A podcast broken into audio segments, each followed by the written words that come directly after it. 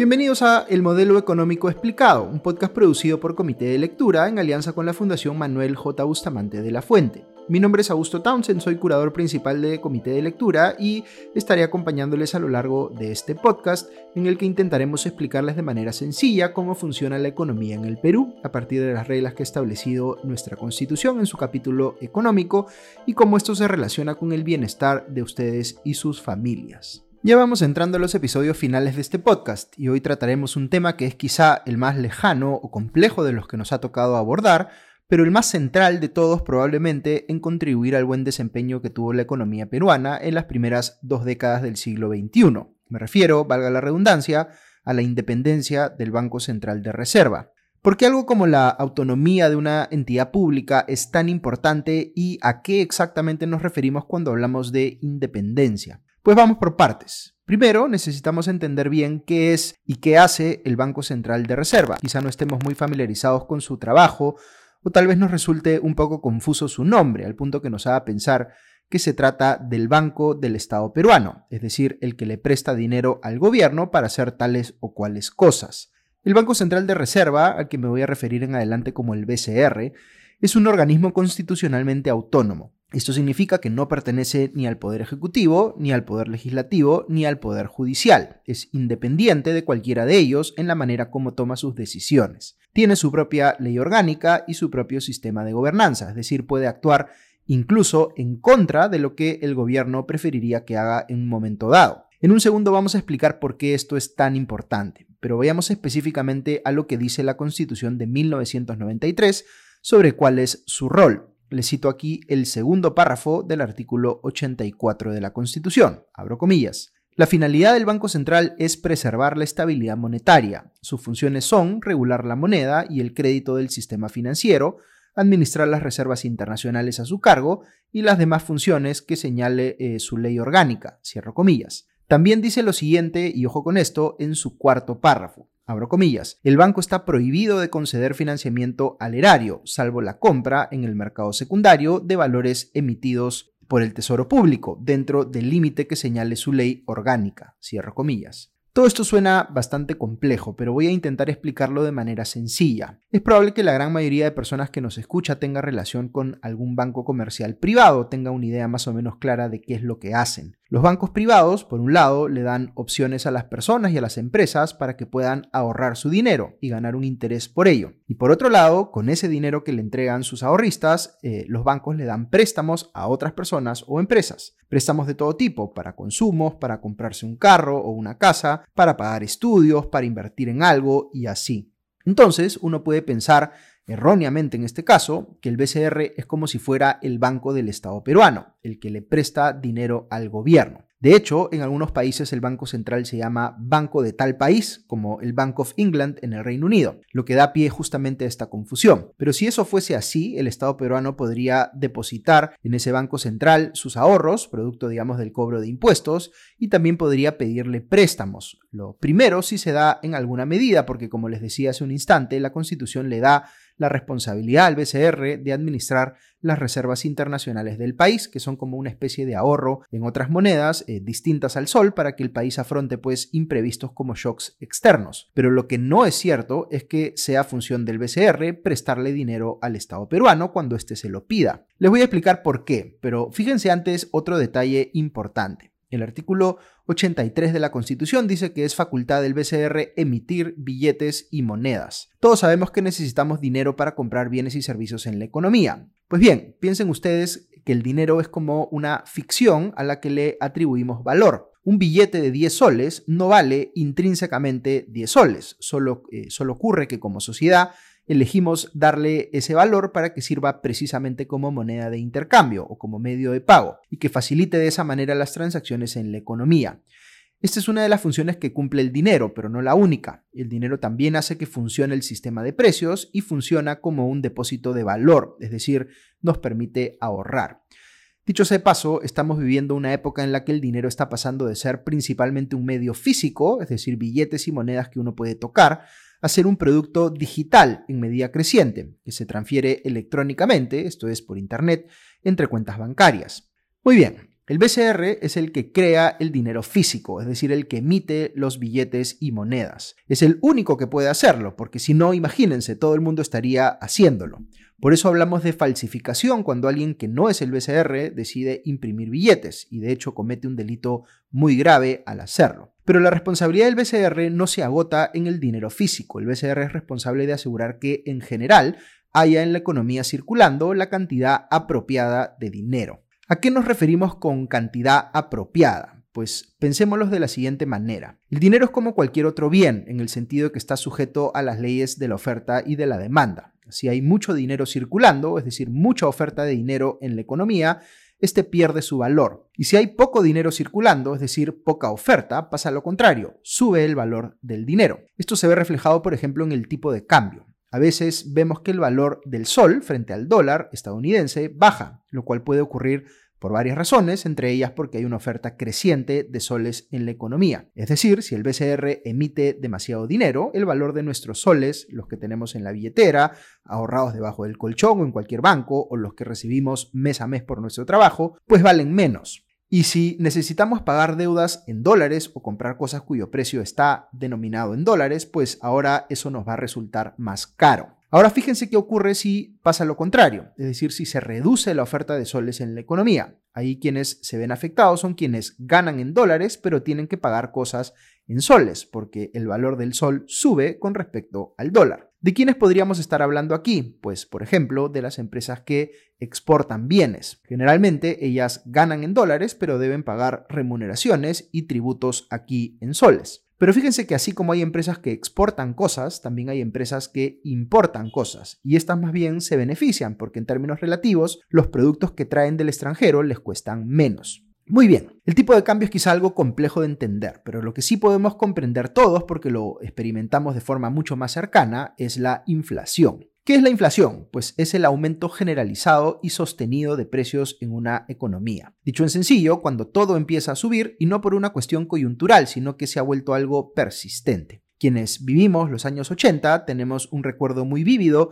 de qué pasa en un país cuando la inflación se sale de control y se convierte incluso en hiperinflación. Todos los días suben los precios, pueden cambiar incluso de la mañana a la tarde, el dinero pierde valor, nuestros ahorros se licúan, la gente empieza a necesitar rumas de billetes para poder pagar cualquier cosa, le empiezan a aparecer más ceros a los billetes, todos nos vemos afectados, pero sobre todo los más pobres, que no tienen cómo adaptarse a esa nueva realidad inflacionaria. Como dicen algunos economistas, la inflación es como un impuesto que golpea más duramente a las familias pobres. Ok, es importante entender que la inflación es un fenómeno que se relaciona con cuánto dinero está circulando en la economía. Si hay demasiado dinero y la economía se recalienta, entonces sube la inflación.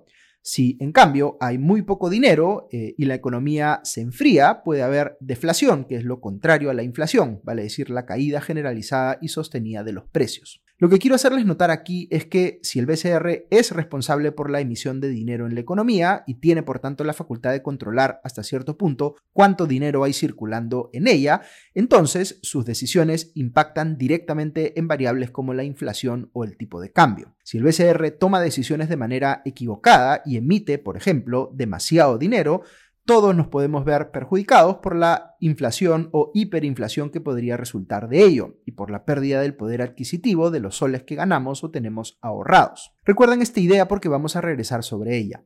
Fíjense entonces en lo que les he venido contando que hace el BCR y volvamos a preguntarnos si este funciona como si fuera el Banco del Estado o del gobierno peruano. Noten ustedes que más que parecerse a un banco comercial, el BCR se parece a un organismo regulador. ¿Qué es lo que regula? Pues la cantidad y el precio del dinero en la economía. ¿Para qué lo hace? Para asegurar que el valor de nuestra moneda, el sol, sea lo más estable posible, controlando tanto como se pueda la inflación y evitando cambios bruscos en el tipo de cambio. Hay bancos centrales de otros países que hacen varias cosas a la vez. Pueden tener como objetivo eh, asegurar la estabilidad de la moneda, como les acabo de explicar, pero también podrían tener como eh, otro objetivo estimular la economía para, por ejemplo, aumentar el empleo o también podrían ser responsables de regular de manera más general el funcionamiento del sector bancario y financiero en ese país. Nuestro caso es particular porque la regulación del sector bancario y financiero la hemos puesto en otro organismo constitucionalmente autónomo, que es la Superintendencia de Banca, Seguros y AFPs, que funciona también de manera independiente. Pero ¿por qué no le, eh, ¿por qué no le hemos dado, digamos, al BCR la responsabilidad de estimular la economía para generar más empleo? Pues porque ese objetivo puede ser contradictorio con el objetivo de asegurar la estabilidad de precios y evitar la inflación. Es decir, el BCR podría tomar decisiones con el objetivo de maximizar el empleo, inyectando, digamos, más dinero a la economía, pero generándonos a la vez un problema de inflación. Lo que ha establecido entonces nuestra constitución vigente es que no queremos tener ese conflicto en el BCR y le damos a este solo la función de controlar la estabilidad de los precios. Esto no significa en ningún caso que maximizar el empleo no sea algo importante o deseable, lo es por, indudablemente, pero esa responsabilidad no está en el BCR, sino está en el gobierno. Este último se encarga de la política económica del país, o más específicamente de la política de generación de empleo, mientras que el BCR se enfoca exclusivamente en la política monetaria. ¿Qué es la política monetaria? Pues eh, justamente eh, la que controla el mercado del dinero. Hemos estado hablando de la emisión de moneda para entender cómo el BCR puede controlar cuánto dinero hay circulando en la economía, pero de hecho las principales herramientas que utiliza el BCR para hacer efectivo ese control son dos, la tasa de interés de referencia y la política de encajes. Voy a tratar de explicarles esto eh, muy en sencillo.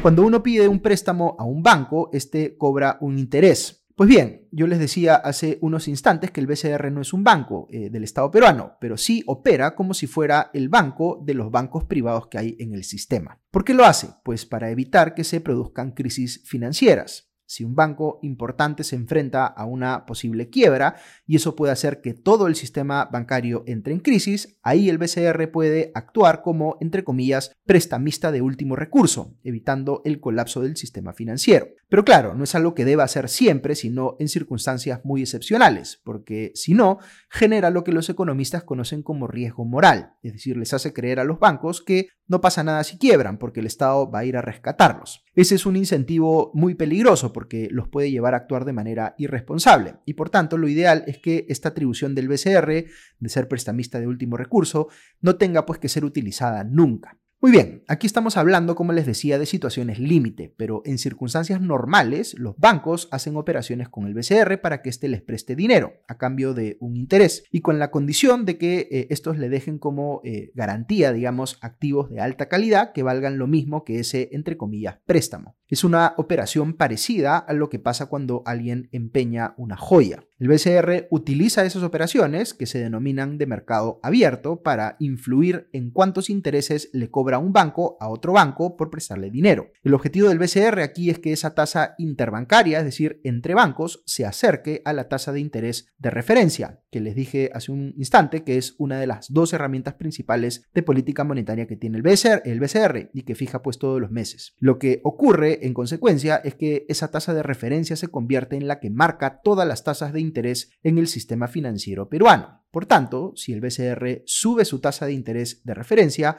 los bancos en general suben sus respectivas tasas. Igual si decide bajarla, pasa lo contrario.